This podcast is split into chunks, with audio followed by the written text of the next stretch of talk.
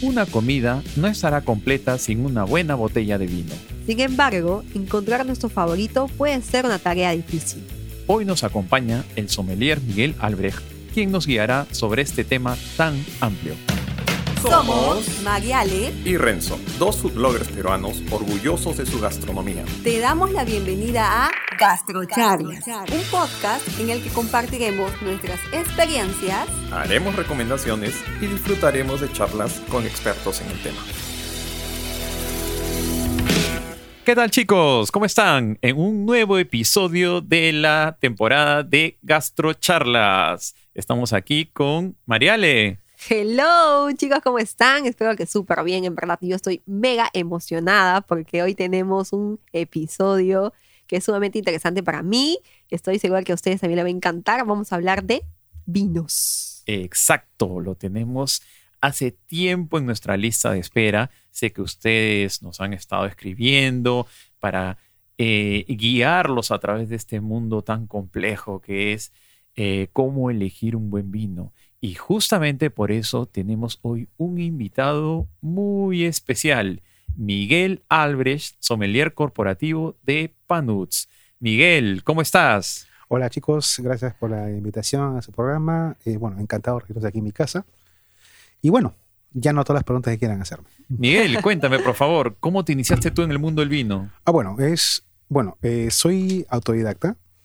Pero tuve la guía de mi madre cuando era muy niño, nos enseñó a, tomar vino. Yo le preguntaba a veces, ¿por qué nos enseñaste este tan niño a, tomar vino? Y me decía, porque tienes que saber un arte.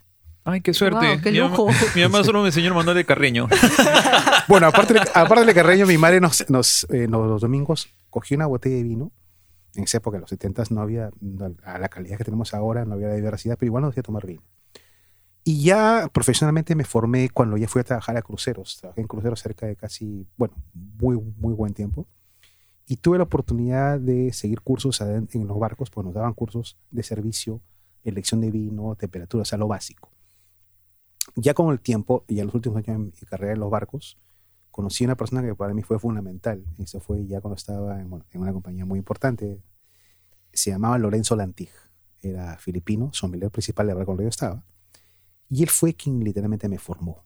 Y un día le pregunté, ¿qué debo hacer para, para ser como tú? Porque me impresiona la, cantidad de conocimientos. Y me dijo, ¿te gusta leer? Y digo, sí, muy bien. Empieza a leer de vinos. ¿Y cómo conozco de vinos? Muy sencillo. Destapa las botellas. Claro. Eso, yo siempre le digo a las personas que quieren aprender de vino, le digo, toma, prueba, ensaya. Y un día me acuerdo, me puse en la mesa dos botellas, un vino había probado y otro que no, y le dije, este no lo conozco me dijo, justamente ese que vas a elegir. Le dije, pero no lo conozco, Lorenzo. Y me dijo, te lo presento, destápalo. Wow, es la misma pregunta que yo le hice cuando, cuando llegué. Digo, ¿cuál vino debo tomar? Y me trajo dos botellas y literal me hiciste lo mismo y fue impresionante. Claro. Ah, es cierto, mucha gente me dice, no conozco los vinos. ¿Cómo fue que voy a elegir? Muy sencillo. La paradoja es, la, bueno, la similitud es la misma que cuando una persona no la conoces hasta que conversas con ella. Es muy difícil que por osmosis o por solo mirándola te guste o no te guste. Tienes que conversar con ella, tienes que interactuar. En el mundo del vino es igual. No te dejes guiar por la etiqueta. No sabes qué contiene. La etiqueta puede ser una, una, propaganda que te puede seducir a algo que quizá no, no, conoces. Entonces la única forma es descorcha la botella, sírvete la botella y tómatela con calma. Hay una frase que es crucial aquí. Mucha gente me dice, ¿cómo tomo el vino? Para empezar, no lo tomas, lo bebes. Esto implica que tienes que tener toda la paciencia del mundo para hacerte una copa y saborearla por espacio de 20 minutos. 20 minutos. Por lo menos. El vino no se toma apurado. No. Se toma con paciencia. No es agua, es con paciencia. Con buena compañía también. Yo lo pongo de esta forma. y comida. Y buena Gracias por decir justamente lo de la y comida. Buena comida. ¿La comida la comes o la engulles? La comes, ¿no es cierto? Porque tienes que saborear cada bocado. El vino es igual y te, digo una cosa más. Ya los, principales nutricionistas, del mundo recomiendan el consumo de vino como parte de la alimentación diaria. O sea, el vino se considera un alimento. Como todo alimento requiere temperatura, tiempo y la paciencia para saborearlo. Dios, uno piensa que el vino, bueno, acá en el Perú, yo soy una de ellas, déjame contarte que eh, solemos pensar que el vino solamente es para ocasiones especiales. No. En absoluto. En absoluto. El vino es un alimento de consumo diario. De hace cerca de 40 años, la Sociedad de Cardiólogos eh, de, de Estados Unidos, digo, mi hermano es cardiólogo en Estados Unidos, ya es una, es una verdad, ya es, o sea, es una, no es una verdad, pero ya recomiendan el consumo, el consumo de vino tinto diario en la cena, Dios. por lo menos una pulgada. Ah, mira, empezar a abrir mi Zucardi. o un pulenta, O un o Pulenta. un Clos de los Siete, o un Achaval. O el Perfecto. Papá, Oh, voy a decir a mi papá que ya tiene Correcto. carta libre. Por ejemplo, no, eso es por ejemplo, eh, ¿por qué, las, por qué la, la dieta mediterránea, o sea, de los países con que mediterráneo, Italia, Portugal, España, Francia, tiene la menor incidencia, o Grecia, ¿no? tiene la menor incidencia de enfermedades cardíacas? Por el consumo diario De de, vino. de vino tinto, específicamente Tinto. tinto, eh, que mientras más oscuro es mejor, tiene más antocianinas, que actúa como, como Anticoagulante. Antioxidante. básicamente como antioxidantes. Ok. Y el efecto colateral es que limpia las arterias coronarias. Ah, Mira, qué lujo. Debo estar bien sano, entonces yo. Chicos, por favor, pónganse las pilas Claro. con el vino tinto. Se recomienda el consumo diario, lo que no vale juntar todo ese consumo para el fin de semana y darse la terapia de choque. No, claro. evidente, ¿no? Es otro, Oye. otro punto que quería tocar, perdóname que te corte. Eh, lo que pasa es que yo siempre he visto que el peruano o los peruanos eh, tienen la costumbre de embriagarse con la bebida alcohólica. Buena pregunta.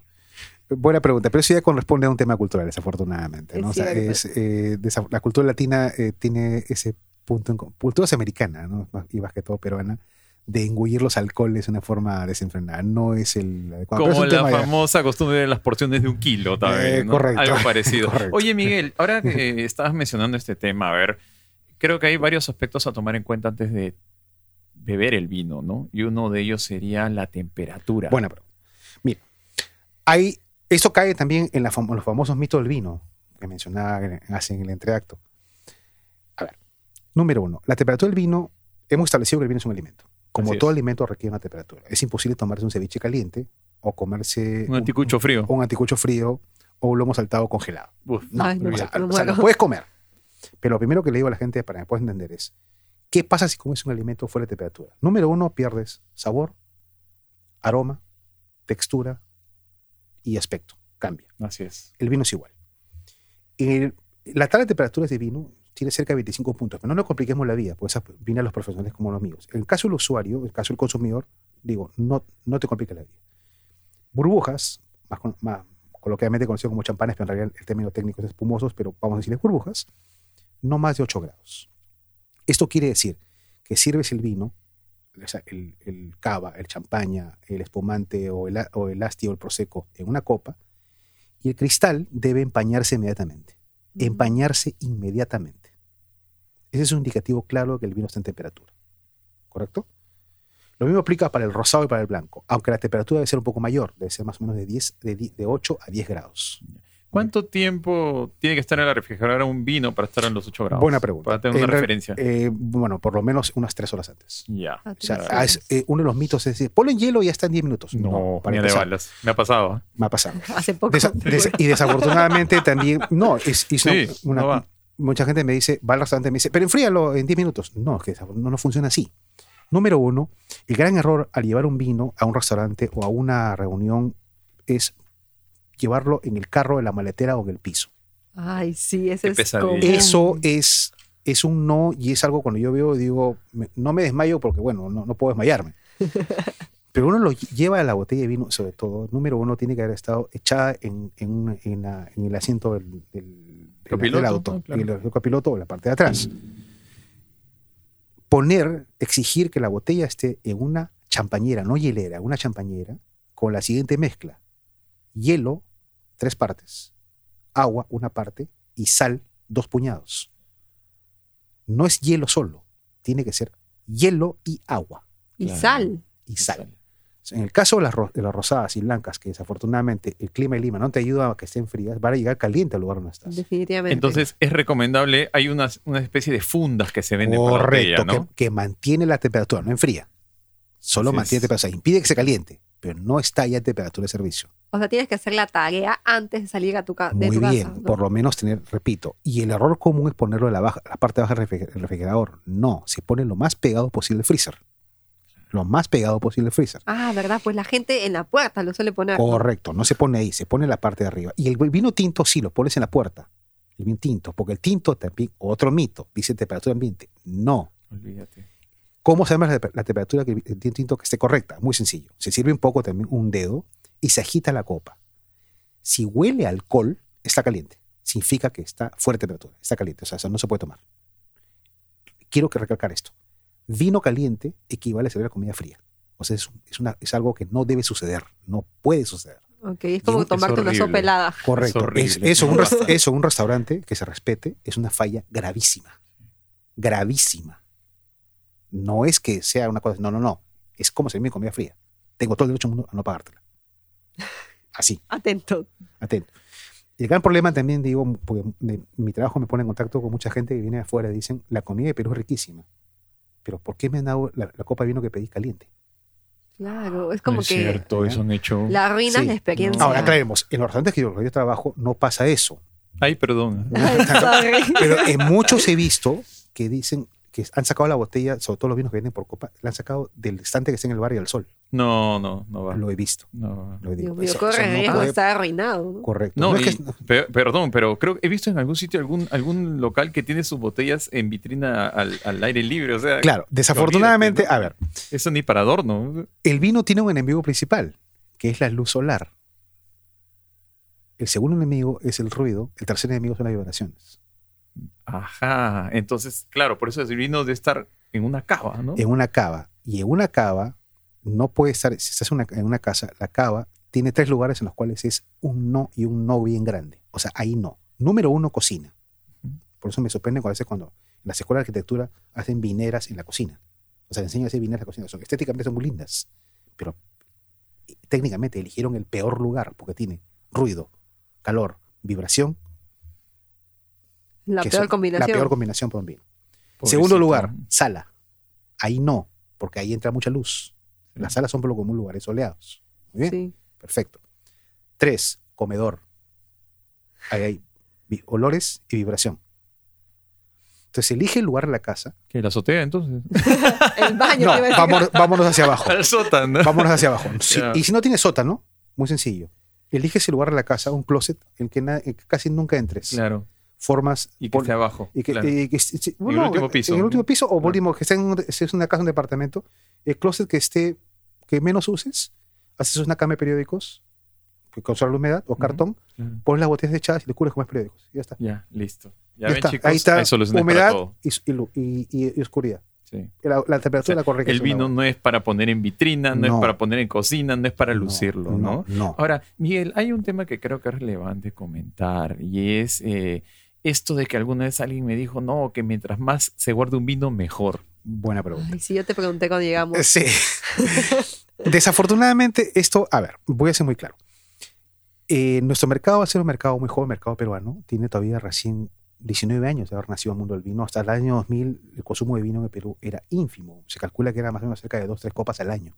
Ah, por persona. bajita. Y la edad promedio del consumidor de vino en esa época era de 50 55 años. O sea, era muy raro encontrar a un chico de 20 25 que tomara vino. ¿no? Lo bueno es que la apertura que nos trajo al mercado a partir del año 2000 trajo, despertó la curiosidad y ahora encuentras eh, una de las cosas que me, me agrada mucho es en los festivales de vino que participo, chicos de 20, 21 años o 18 que dicen no sé nada de vino. Le digo, pero ¿sabes qué? Está bien. El no sé nada me da la oportunidad de enseñarte. Claro, porque así se empieza. Así se empieza. Claro, ¿no? yo estoy en ese, en ese punto. Mucha gente me dice, Vamos "Oye, avanzando también. Claro, mucha gente me dice, pero no tengo plata. Oye, no es necesario que te gastes mucho dinero. Sí, justo es uno de los, de los mitos, ¿no? Que para tomar vino tienes que tener no, un no necesariamente. presupuesto. No bueno, ne- sí, pero no tanto, ¿no? Claro, no es tampoco como comprarse una, una gaseosa de dos soles. No, Muy bien, definitivamente. perfecto. Pero si puedes gastar del rango de 25 a 30 soles, ya vas a empezar con vinos, es cierto, bajo costo, pero que te dan una idea de lo que puedes probar después. ¿Entiendes? Ya al- a, lo de, al- a lo de alta gama llegas años después. Claro, y, Años y también después. creo que va acorde a que tú también vas educándote poco a poco Correcto. a medida que pasa el tiempo. ¿no? Correcto. Muy bien. Entonces, volviendo a la pregunta original, corresponde los mitos del vino, uno de ellos es mientras más viejo mejor. Te los voy a decir nombrar a todos, ¿no? Es lo que escucho. Mientras más viejo mejor. Blanco con pollo y pescado, tinto con carne. que Fue cierto hasta hace 40 años, ahora ya no lo es. Mientras más caro mejor. ¿no? Eh, mientras la botella, el- mientras la, la botella, el, el- el- la base de la botella sea más profunda, el vino es mejor. Eso es lo que más me da risa. Hay otro que sí, sí, yo no sé dónde lo sacaron, que es abre la botella para que respire. Ah, pero sí, ¿quién te- sí, sí, A veces digo, pero escuchado ¿quién eso. te dijo eso? Sí he eso. Y hace poco, ¿no? ¿Te acuerdas? Sí, Sí. yo digo, pero digo, ¿quién te dijo eso? Pero me han dicho, no, pero te han dicho, pero lo comprobaste, hiciste una prueba de campo. Y un día le, le pregunté eso a un físico, hace muchos años atrás, con relación a otra, y le dije, ¿eso es cierto? Me dijo, mira, me dijo, cuando tú descorchas una botella de vino, lo que está saliendo por, por inercia, porque está calentándose, es el alcohol etílico, que es más pesado que el aire. Y como todo alcohol, cuando se calienta, va hacia arriba, o sea, está empujando, o sea, no hay forma que el aire pueda entrar. La Claro, única entonces, forma ¿Por qué va a respirar? Claro, la única forma que respire es que lo pongas en una decantadora, la garrafa decantadora, Sí. que sirve para separar sólidos y también para oxigenar. Tiene dos funciones. Separa sólido y líquidos, o sea, sedimentación de líquidos, y también que entre oxígeno, o lo pones en una copa extra ancha. El gran problema también es que no todo el vino se puede decantar. Hay vinos que Ah. no van a aguantar la decantación. ¿no? Muy bien. Ahora, muchos mitos. Ah, otro mito en el Perú. Si es rosado, ah, es dulce.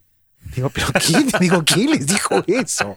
Eso no es cierto. Nunca he probado un rosado dulce. ¿eh? No, pero desafortunadamente. Tintos dulces he probado. Claro, desafortunadamente es un tema ya que se ha establecido en el ADN del consumidor que cree que sabe de vinos y que digo, mira, mejor dime que no sabes, no hay ningún problema en decirme no sabes. ¿no? Espérate, Miguel. Yo tengo que decirte uno mejor. Ya. Dicen, Rosé, vino de terraza. Dicen, nah. Sí, escuché ese. cruel, digo, por Dios. escuché eso y dije, ¿me puedes explicar qué significa eso? No, que yo escuché eso. Entonces no sabes, no. Entonces, si tú no lo sabes explicar, yo no lo sé y hay forma de saber. Mejor no lo ¿A- digas. ¿A, qué te refi- ¿A qué te referías? Los rosés son muy versátiles. Bueno, nos estamos adelantando. Pero cuéntame entonces, este tema de la guarda que algunos dicen. Perfecto. 95% de los vinos del, del- del mundo se elaboran para que tengan un consumo no más allá de 6 años. Eso, eso implica, eh, eso, eh, y en el caso de los rosados y blancos, no duran más allá de 4 o 5 años. Los rosados son los más delicados. Si van a guardarlo, se van a comer un rosado, van a guardarlo 3 años, ok, cómpralo. Pero guarda en un lugar que esté totalmente oscuras. Claro. Totalmente oscuras. Ahora, normalmente la norma indica que tienes que, eh, que guardarlo echado. Pero la ventaja de Lima es que la humedad siempre es 100% anual. Entonces el corcho va a estar permanentemente hinchado. Eso sí son con alcornoque. Perdón. Ahora bien, la tendencia mundial ahora es a que los vinos sean tapados o encorchados con tapones de polímero, los mal llamados corcho de plástico, o con screw cap, o sea, con taparrosca, que otro mito en el Perú. Sí, que lo Sí, de taparrosca es es- feo. es- es- no, es barato. Encima lo digo, por Dios, ¿quién les dijo Qué eso? cruel, por O sea, sí, Dios. digo, A menos, si- miren, Barato estuvo de caja, ¿no? barato se vino de caja, quizás, pero ya Yo en el sabía mercado que había vino de el- Sí, sí, sí, hay, sí hay, Para cocinar es Es bueno. para cocinar. Son vinos de cocina. Ah, Son para cocinar. Claro. Ah, cocino hasta con botellas.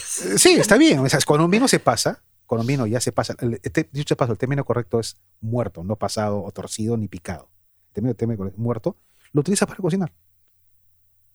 Y es un excelente ingrediente para la comida que, que- Sí, porque de hecho se va a evaporar el, el El alcohol, y va a quedar el sabor. Claro. Muy bien. Muy bien. Entonces, solo un 5% de la producción mundial de vinos, y si ahí son tintos, está destinada a lo que se llama vinos de guarda, o sea, para ser consumidos 10, 15 o 20 años después. Y normalmente son vinos de alto costo. Alto costo. Atentos con ese dato, porque a mí me ha pasado que mi abuelita creía que cuanto más tiempo tenía almacenado un vino, Sí. era mejor, pero en realidad prácticamente lo estaba matando. Mira, hay un submito inclusive con eso, ¿no? Que dicen que cuando te da un vino este, que está muerto, te, te- te vas a morir. Digo, no, no, regabarte una acidez de los mil demonios es como tomar vinagre. Ah, como una kombucha. Como una- como- ah, sí, eso es para los veganos. Los veganos toman vino muerto. Bueno, no, no, no- no entremos con los veganos, No, tengo, tengo amigos veganos. y- retiro, yo también los tengo. tengo amigos veganos, pero... Y es muy buena su comida. bueno, eh, eh, hay, hay para todos.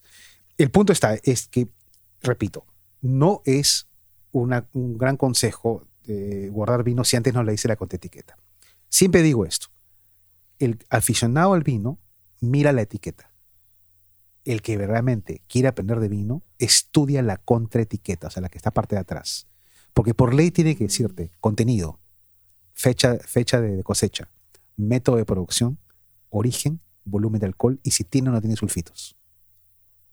Ah, importante, eso Sí. uno nunca lee, ¿no? Correcto. Esa- Fíjate, la ¿no? contra, mira, si no lee la etiqueta, imagínate pues la contraetiqueta. lee la contraetiqueta, porque la información básica por ley tiene que estar ahí. Tiene. No es que esté a, a- a- a elección del enólogo, no, no. Tienes que ponerla. Interesante. Eh, de verdad que gracias Miguel por compartir este conocimiento, porque tal como tú dices, son mitos y que a veces uno se deja guiar por el famoso, me lo dijo un amigo de un amigo, ¿no? Correcto. Y no necesariamente. Y algunos lo afirman con una cara de tal seguridad que uno dice, wow, ¿cómo sabe de vinos? No, el de, el de respirar lo escuchaba. Ese me encantó, verdad es mi favorito. Miguel, a ver, digamos que estamos ante alguien que quiere empezar a conocer el tema de los vinos. A ver, ¿tú con qué...? A ver, yo personalmente le diría, empieza con los rosés. ¿Qué piensas tú al respecto? Bien, es una buena elección, sobre todo en verano. El rosé es un vino que- es versátil, como tú lo dijiste. Normalmente su tra- el maridaje tradicional en el Perú fue el chifa, o sea, la comida cantonesa. Pero hay un gran consumo en nuestro país, en- en- sobre todo en verano, de langostinos, langosta, cangrejos, camarones. Mariscos. Eh, Marisco por excelencia. eh, crustáceos más que todo. O sea, lo que acabo de decir son, son crustáceos. Y hay una cosa en principio que se llama el maridaje por color. Son comidas que eh, son alimentos que tienen color medio rosáceo. Perfecto, por eso un vino rosado. Ah, eso nunca lo había Ah, escuchado. O sea, Salmón, sí es rosé. trucha, Ah, rosé. rosé.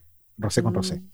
Al ser un vino que tiene una temperatura que no puede estar helado, porque helado no puede estar, pero tampoco puede estar frío, o sea, más o menos de 8 o 10 grados, se adapta muy bien a los platos. ¿Correcto? Los crustáceos generalmente son o hervidos o fritos, y se sirven calientes, porque, porque si, si comes un cangrejo frío o un ya no, no es tan rico, se sirven calientes. Entonces, un vino que está a 10 grados te refresca la boca. Y en el caso de, de la comida cantonesa, que tiene sabores agridulces, te hace contraste con el azúcar. No, y también la comida cantonesa tiene salteados, tiene al vapor. La comida, la, la Sí. comida asiática en general se come muy caliente, Así es. entonces baja la temperatura. Y, y es un vino fácil de tomar. Por ejemplo, en general yo he probado eh, últimamente la Flor Malbec, el Malbec de Rosé Malbec, y hay otro que está, eh, lo probé hace poco, se llama el Boya Rosé. Ese no lo conocía. ¿Qué, se, qué Eh, cepas son? El Boya, el- la, Flor Malbec, eh, la, la Flor Rosé es de Malbec y el Boya Ya. Rosé es de Syrah. Syrah. Syrah, que es, un, que es una cepa eh, que es, ese justamente creo que es mi próximo vino favorito, bueno, creo que ya lo es, porque me gustó mucho el sabor, es muy, es muy suave, muy, muy suave. Ahora, repito, esto hay que recalcarlo, los rosados en general, hay un mito en el Perú que son dulces, no es tal, son todos vinos secos, pero una vez que encuentras la manija, el gusto de tomar un rosé, te garantizo que no lo vas a dejar más en tu vida. A mí me pasó. Yo empecé a probar rosé recién cuando había empezado, no tomaba rosé. No tomé, tomo rosé recién a partir del año 2007. En esa época me dieron Santa Julia rosé. Y no los he dejado hasta ahora, porque no- he encontrado cada día más aplicaciones de otro tipo de comidas. No, tiene su gracia. Son Sí. versátiles los rosés. A mí, de verdad, yo nunca he estado de acuerdo con eso de mirar el rosé de, de- de arriba para abajo, No. diciendo que no, como aperitivo, Sí. vino de terraza. O he encontrado también, o he encontrado también este, este, ya este, afirmaciones sexistas, diciendo no, rosados para, Para chicas, ay Dios chicas, mío, digo, un facepalm inmenso ahorita. Sí. Incluso yo estoy de acuerdo con esta campaña que se llama La Ola Rosa, ¿no? Que pro- promueve el consumo de este tipo de vinos. Pero a ver, recomiéndame algunos vinos rosé, Miguel, desde tu punto de vista. Muy bien, eh, empe- empecemos con los vinos que son fáciles de tomar. Eh, la Flor Rosé Malbec, Ok. Santa Julia Malbec, que es un vino muy fácil de tomar. El Boya Rosé, Ese no lo había escuchado. Me dijiste que es de Zaira, ¿no? eh, de Zaira, de Syrah, bueno, Syrah. Zaira en inglés, Syrah. Y el que, el que últimamente descubrí es el Oveja Negra, que es un eh, Syrah, eh, Syrah Cariñán, que es un poco más complejo, que viene de Chile.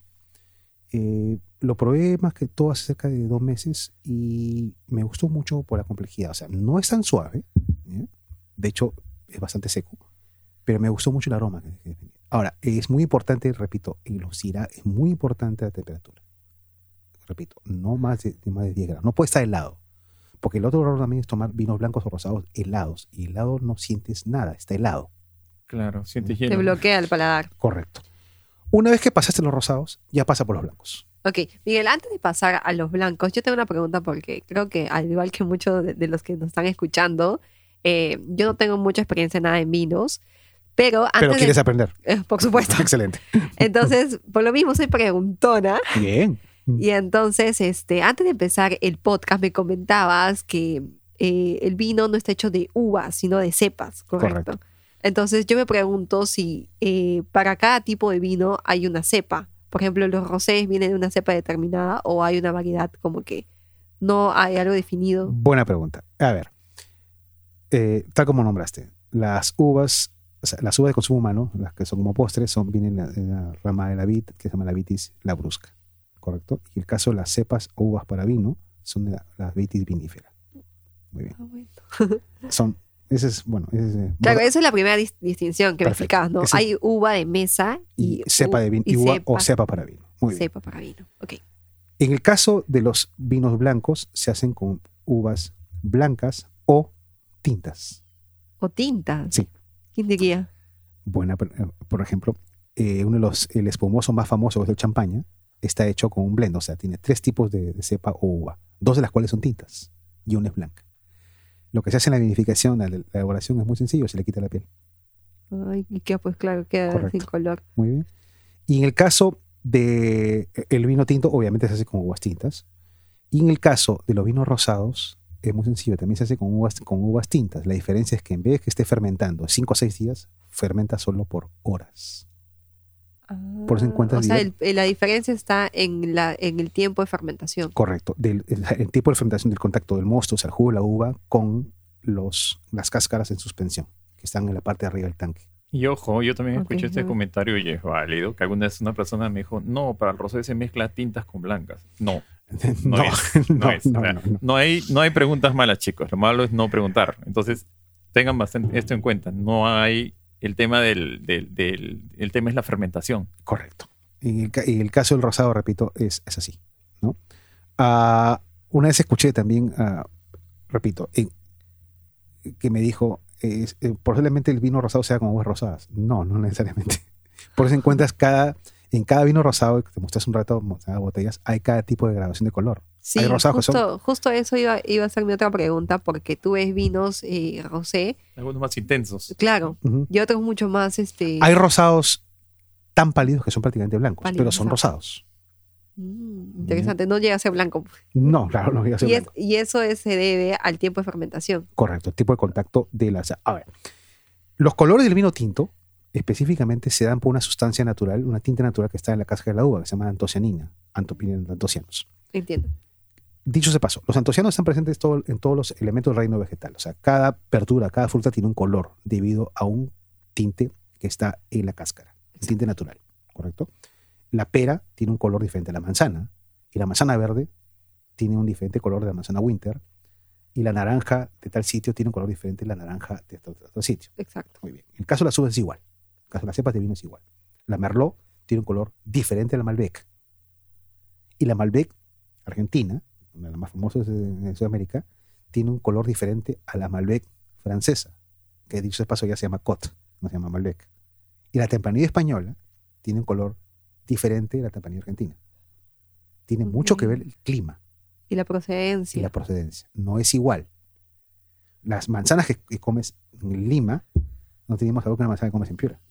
Definitivamente. Tiene, Sí. mucho que clima, clima y todo tipo. A mí me pasa mucho eso. Algunas frutas, por ejemplo, en yo soy de la selva y consumo, por ejemplo, plátano verde para freír. Correcto. Me siento totalmente diferente cuando como en, en, en Moyobamba, donde yo soy, que lo como cuando, que cuando lo como de acá, porque digo, no, no es igual. No es igual.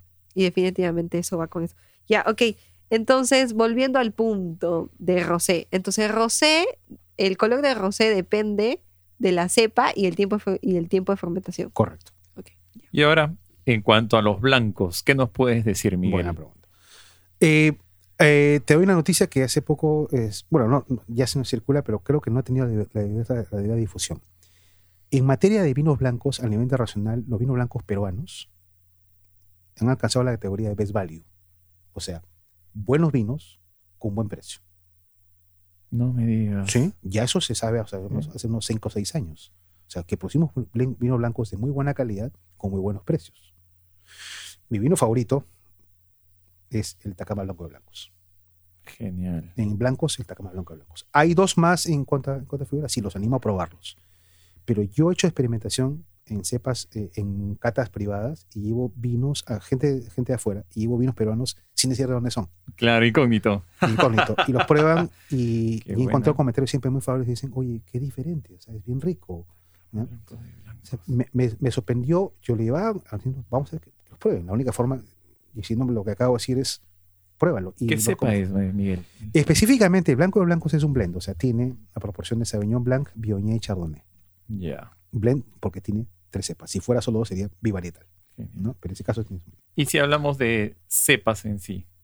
A ver, hablemos de algunos, eh, las más famosas para blancos. más famosa. La reina de las cepas blancas es la Chardonnay. Claro. ¿No? Es la más, la, la más comercial. La, te, da, te da tradicionalmente vinos potentes, ahí, llenos a humo, a mantequilla. Sí. Pero la, tendencia, pero la tendencia en los últimos 20 años en Sudamérica es hacerlos más frutales.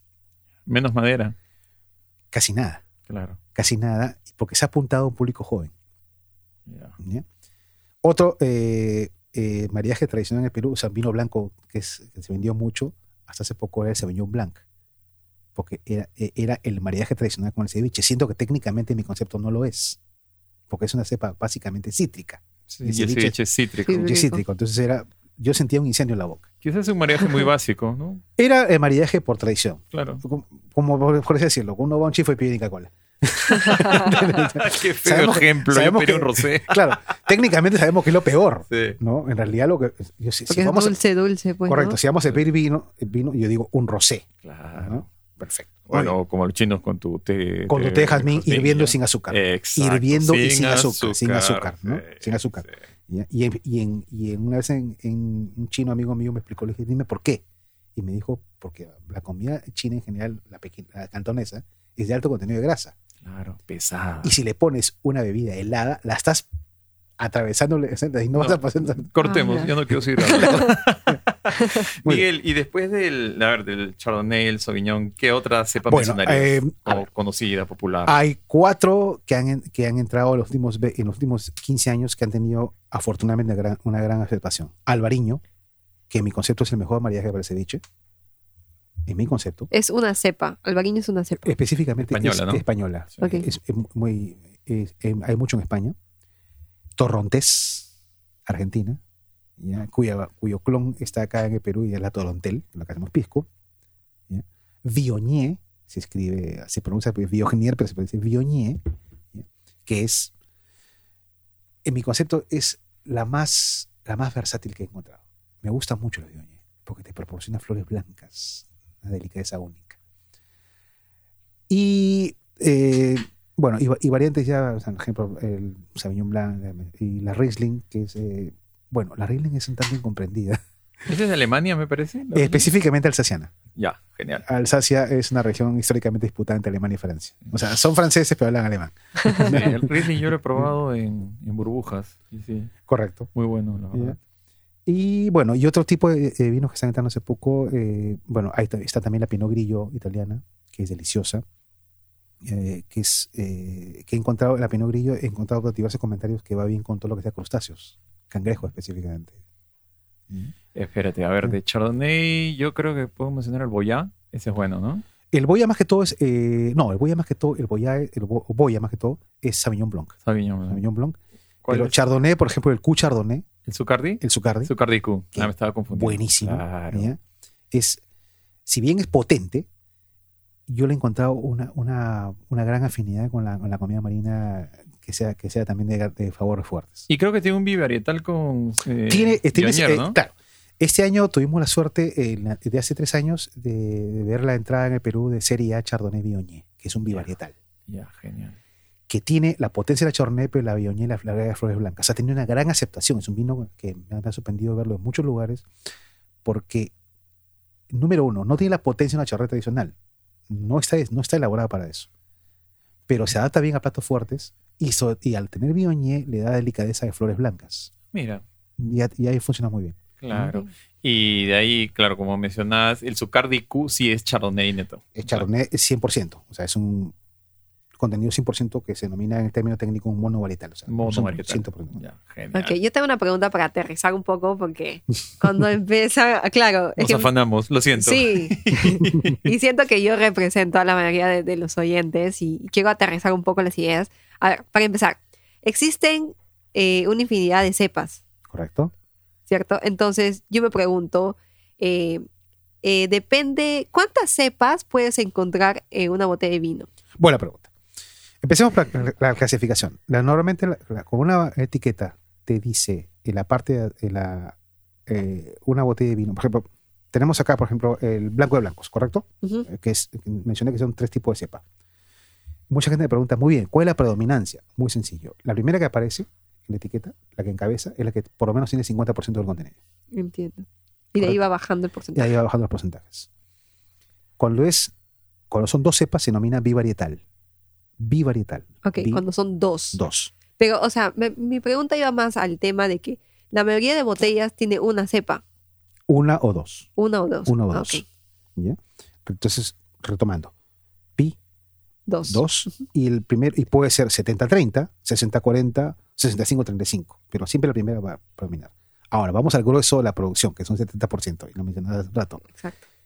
Una, la respuesta es sí. Pero la, la contraetiqueta te dirá específicamente ¿Cuánto? qué, cuánto.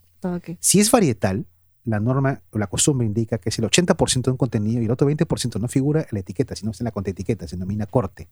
Ahora, atención. En, mucha gente me dice de corte tinto, o sea, de otra uva tinta. Puede que no. Puede que tenga un agregado De corte, de 20% de, vi- claro. de vino blanco. Ah, Es algo que en Sudamérica es novedoso, pero en Francia y en Europa es muy común. Es muy común. Y monovarietal es cuando la etiqueta te dice que es una sola cepa 100%. entiendo. Esa va a ser la tendencia ya a futuro. A A que que los vinos sean, un- o sea, cuando te dice que es, que es una sola Mono, cepa, que sea monovarietal. Entiendo. O Y- sea, cuando la recomendación sería leer uno la etiqueta para saber Y la contraetiqueta. y la contraetiqueta. Porque, o sea, en la etiqueta voy a decir, por ejemplo, tres, tres, tres cepas, Sí. pero en realidad Yo te digo cuál, o sea, qué proporción. entiendo. Y creo que para alguien que comienza, lo ideal sería. o sea, los, los varietales y los monovarietales. Eh, Eso, los justo, porque si pregunta. te pones a, a tomar un blend que está mezclado tres cepas, no vas a identificar. Exacto, la porque a mí me pasa vino. mucho eso. Por ejemplo, cuando yo puedo leer, ¿no? Digo, ya, bueno, tiene esto, ya lo voy a probar. Entonces yo voy, yo voy descubriendo qué tanto me gusta, ¿no? Correcto. Entonces ya cuando ya haya probado como que un número más eh, representativo, ya podría irme a los B. Correcto. Es como, mira, yo lo pongo en sentido cuando reci- recién empezábamos a comer. Éramos niños, nos daban papilla. O, o tú recuerdas que te habían dado langosta de, de- No, de forma. te la podían haber dado. Probablemente. Choros me dan a mí. Te la podían haber dado. La pregunta es, ¿hubi- ¿te hubiera gustado? Probablemente no. No estabas acostumbrado. Se empieza con cosas muy suaves. En el vino es igual. O sea, ese es un proceso de aprendizaje a largo plazo, por el resto de tu vida. Entiendo. Y por ejemplo, para una persona que recién está empezando a tomar eh, vino. ¿qué, o sea, qué marcas podríamos recomendarle eh, para que, o sea, se introduzca a este mundo de vino blanco, pues, ¿no? Sobre todo ahora que estamos en verano. Claro, te a- empecemos. En lo nacional es con el Tacama Blanco de Blancos. Tacama blanco de blancos. Blanco de Blancos. En el caso de los argentinos, eh, Santa Julia San- Santa Julia Sauvignon Blanc, Santa, Julia Viognier. Eh, el caso de Chile, el Boya Rosé, el Boya Sauvignon Blanc. Eh, en el caso de Italia, ahí está, entró hace poco el Sonin, el Ventisquero, el, el, el Ventiterre Pinot Grillo. ¿ya? Empiecen con esos. Son vinos fáciles de tomar, no son complicados de tomar, son, son fáciles de, de encontrar. Y las temperaturas, como mencioné hace un rato, son una cosa. Entró hace poco una bodega que se llama Bodega Raez, que tiene vinos de, de nombres un tanto, por ejemplo, Particulares. particulares. Algunos Bala Perdida, Canalla. Ay, qué feo. Pero son vinos que los descubrí hace poco. Cuando, re- cuando regalas a alguien una botella que dice canalla. Canalla. Bueno, claro, ya la- el caso de la delicadeza es- eh, indica que mejor te los, los regalen o no los, o los compres tú. Pero vinos que me, gustaron mucho, pues son vinos muy fáciles de tomar. No elijan, si no conocen de vinos, no se vayan por bodegas que a lo mejor eh, son, están muy de moda, pero que tienen vinos que son tan potentes que no lo vas a entender. Empieza por lo bajo. Siempre digo, cu- cuando aprendiste a, montar bicicleta, cuando aprendiste a leer, empezaste por el ABC y empezaste con rueditas. Empieza por lo más fácil. No empieces por la parte de arriba. No lo vas a entender. A lo mejor eres un superdotado y entiendes un vino de alta gama en un solo día. Bien por ti. Pero no conozco a nadie que lo pueda haber hecho. Lo dudo también, porque yo creo No, que no me trata de educar. Ay, este es súper dotado. Es mejor cuando alguien te lo dice. Sí. Correcto. Y hay una cosa que sí es muy clara. Mucha gente me dice, ¿cómo puedo eh, buscar información de vino? Muy sencillo. La mejor información te la va a decir tu, te la va a te la va a decir tu paladar. A ver, Justo eso Una- te pregunté cuando correcto. llegué, ¿no? una de las cosas que me maravilla mucho en los festivales de vino y en Lima lo bueno es que ahora hay festivales de vino todo, ya todo- el casi- año. por lo menos hay cuatro al año que son muy importantes. Es ver que hacen cola frente a vinos que ya conocen y que ya han probado, pero que están de moda. Sí, pues la, a la magia de la publicidad. A la magia de la publicidad. No está mal. El cherry. El cherry. El Mira, canje. El No. canje. No está mal, no está mal, porque siempre es bueno, siempre es bueno probar un vino que te gusta. No digo que no, está bien. Pero de, al costado de ese stand donde está el vino de moda, hay 10 stands que han traído joyas que tú no conoces y que no quieres conocer. Así es. Claro, es que no le dan la oportunidad. ¿no? Correcto. Es que tienes que arriesgarte, pues, amigo. Exacto. Y hay mucha gente acá que todavía es un poco eh, celosa con el Repito, tema. nuestro de mercado migrar. todavía está pegado a lo tradicional. Sí, definitivamente. No digo que esté mal. Lo que nos gusta, por ejemplo, que nos hemos visto, estamos en este, estamos en este mundo, es ver cada año a año cómo ha crecido el consumo del vino y sigue creciendo y cómo le ha bajado. Pero le digo a la gente, no lo conocerás a menos que te arriesgues a decir, dame un poco y quiero probarlo. Exacto. Mm. Bien. Eh, ya que hemos hablado del rosé, hemos hablado de los blancos, ¿qué tal si pasamos un poquito a los tintos? Mm. Que creo que ahí sí hay bastante información, ¿no? Vamos a tratar Tenemos de para reducir, rato, pero... resumirlo. Ha- Hablemos de la, de la reina de las cepas tintas. La Cabernet Sauvignon, que es la cepa más comercial que hay, Ya. que es la que, eh, ¿por qué se adaptó tan rápido? Bueno, la Cabernet Sauvignon tiene un origen un tanto, un tanto curioso. De hecho, es una cepa que, que es eh, producto de un injerto entre la Cabernet Franc, que es una cepa tinta, y la Sauvignon Blanc, que es una cepa blanca, de ahí el nombre, Cabernet Sauvignon.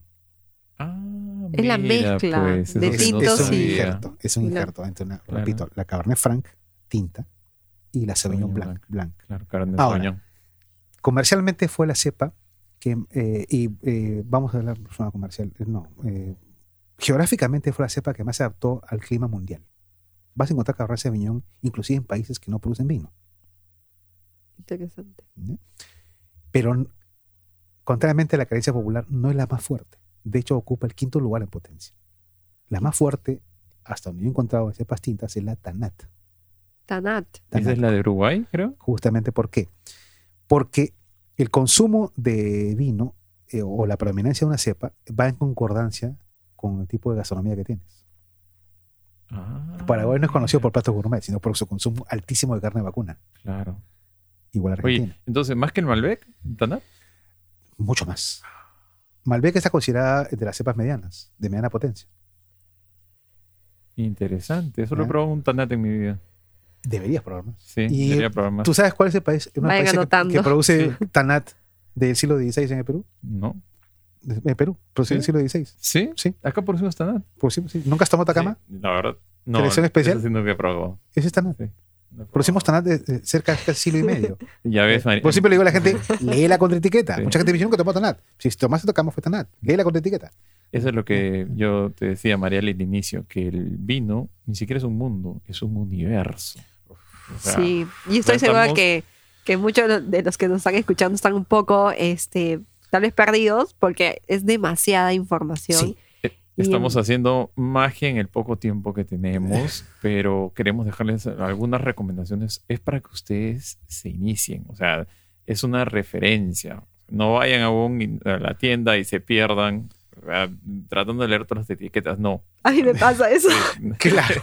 Yo me puedo pasar dos horas y no comer nada, porque al final como que... Llaman a seguridad, señorita, señorita. claro. Bonita. eh, mira, siempre le digo a las personas cuando entran a una, una tienda de vinos, no vayas apurado.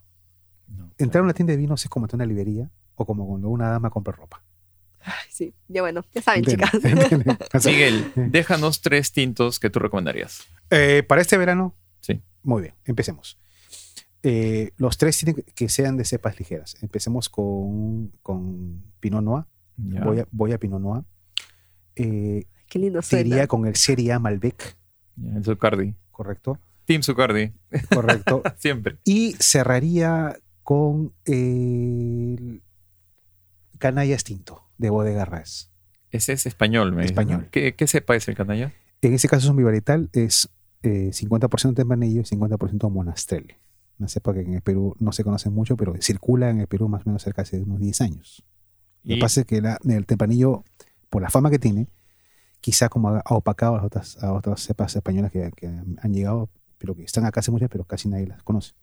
Habrá que probarlo, no lo conocía. Ah, Sí, aparte nos comentabas que este, esta marca era más juvenil, ¿no? Correcto. La bodega Res ha, ha traído, repito, vinos con nombres muy sui generis. Sí, mira, el que tenemos acá es Canalla. Canallas. Vivir sin dormir. Vi- eh, Vividor. ¿Qué es Hay otro que se llama Bala Perdida, que, que- que es mi, mi vino favorito porque creo que me retrata muy bien. Una indirecta. una indirecta. Pero es una- eh, la bodega nos, nos, eh, nos impactó, en mi caso a mí me, me gustó mucho, porque son, son vinos este, elaborados para gente joven, o sea, vinos casuales, pero que son de mucho sabor. Me gustó mucho la, vamos a decir, entre comillas, la irreverencia. Es un buen concepto. Sí. Sí. Pero vinos que, como dicen antiguamente las abuelitas, qué atrevido, qué lisura. Pero, Ah, que, a, a mí me gustó mucho. Perfecta para generación. Perfe- y yo lo llamo, Para iniciarse. y, claro, para iniciarte, y sobre todo ahora que es verano, porque son vinos que se toman eh, muy frescos. O sea, haciendo tinto, son vinos que se toman a 12 grados, o sea, se, se recomienda que estén frescos, porque tienen mucho sabor. Son vinos, a mí me gustó mucho el concepto. Perfecto.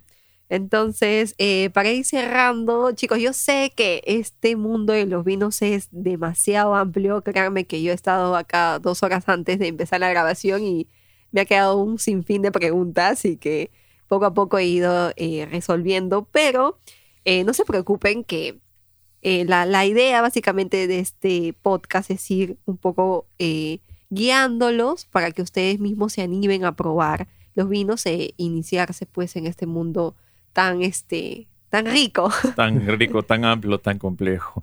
Bueno, Miguel, una última recomendación para todos nuestros oyentes que quisieran venir acá a la Panuteca en Miraflores.